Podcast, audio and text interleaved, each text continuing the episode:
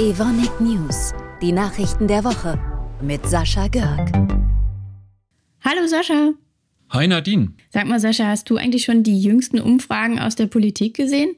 In Brandenburg ist die AfD jetzt erstmals stärkste Kraft mit über 30 Prozent und auch deutschlandweit sehen die Umfragen sie an zweiter Stelle. Ja, du, das beschäftigt uns auch im Konzern. Und ähm, Christian Kuhlmann hat sich da in Berlin sehr klar zu geäußert. Hören wir doch mal, was er zur AfD sagt.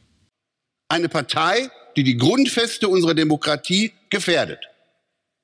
Deshalb ist es wichtig für uns als Industrie, wichtig für uns als Konzerne, dagegen zu arbeiten. Warum gehen wir denn nicht raus? Warum bekennen wir denn nicht Farbe?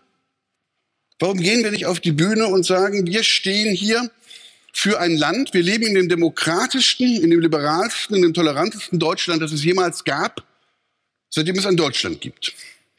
Die Interessen, die wir haben, für unsere Mitarbeiter, für unsere Unternehmen, für dieses Land, für diesen Standort, für das, was wir hier an Zukunft investieren wollen. Diese Interessen müssen wir auf dem Marktplatz der Demokratie präsentieren, einbringen, wuchtig, energisch.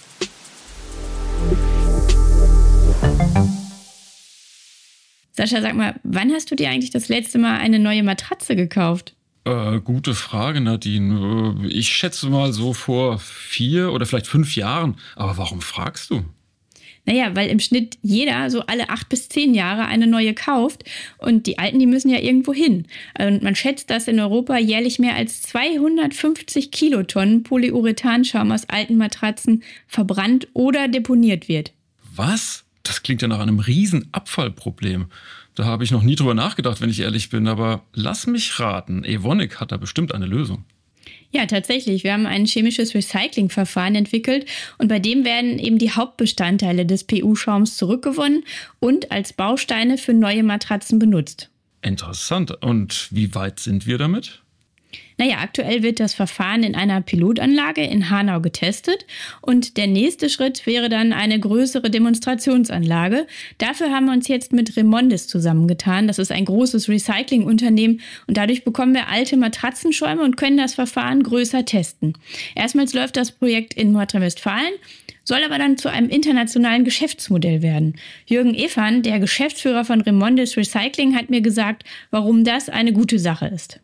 Wir freuen uns sehr auf die Zusammenarbeit zwischen Remondis und Evonik, weil hier zwei Themen aufeinanderkommen, nämlich einerseits das Thema, wir müssen Matratzen aus unserer Sicht, aus unserem Stoffkreislauf nicht mehr verbrennen, sondern einer sehr, sehr guten über chemisches Recycling Verwertung zuführen und wieder in ihre Ursprungsstoffe zu verwenden. Und auf der anderen Seite der Transformationsprozess von Evonik natürlich hier auch wieder recycelte Stoffe dem, dem Produktionskreislauf für Polyurethanschaum halt eben äh, zuzuführen.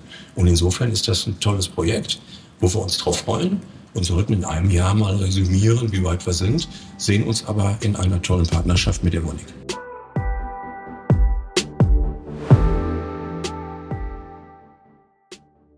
Ich habe gehört, dass es sich an unserem Standort in Antwerpen eine ganze Woche nur um Mobilität gedreht hat. Was stand denn da genau im Mittelpunkt? Ja, genau. Also letztes Jahr standen dort die Fahrradfahrer im Fokus. Diesmal die Motorradfahrer. Ja, sag mal, gibt es denn so viele Biker unter den Kolleginnen und Kollegen? Ja, ja, und ob? Weißt du, wenn fast jeder fünfte Mitarbeiter in Antwerpen regelmäßig mit dem Motorrad zur Arbeit kommt, dann ist das schon eine beachtliche Zahl. Die haben sogar einen eigenen Motorradclub mit mehr als 100 Bikern. Und es sind sogar ehemalige Mitarbeiter dabei. Witzig. Und was wurde jetzt genau bei der Woche der Mobilität gemacht? Naja, es gab zum Beispiel die Möglichkeit, die theoretischen Kenntnisse, die man so hat, für den Motorradführerschein am PC zu testen. Und dann waren da noch ehemalige Motorradfahrer aus dem Polizeidienst vor Ort. Die haben zum Beispiel Tipps gegeben, wie man sich noch sicherer im Straßenverkehr bewegt. Und ein E-Motorrad wurde vorgestellt. Aber lass uns doch mal ein paar O-Töne anhören. Alles klar, mach's gut, Sascha. Bis nächsten Mittwoch. Tot wie man in Belgien zum Abschied sagt. Wir hören uns. Ich möchte gerne, dass andere Verkehrsteilnehmer mal durch die Augen einen Motorradfahrer sehen. Wir bewegen uns anders im Verkehr und sind weniger sichtbar. Im heutigen dichten Verkehr ärgere ich mich über die Handynutzung. Abrupte Manöver oder abweichendes Fahrverhalten sind die Folge und das ist oft sehr gefährlich. Das Zusammengehörigkeitsgefühl unter Motorradfahren ist wirklich toll. Und wenn etwas passiert, helfen sie sich gegenseitig, auch wenn man sich überhaupt nicht kennt.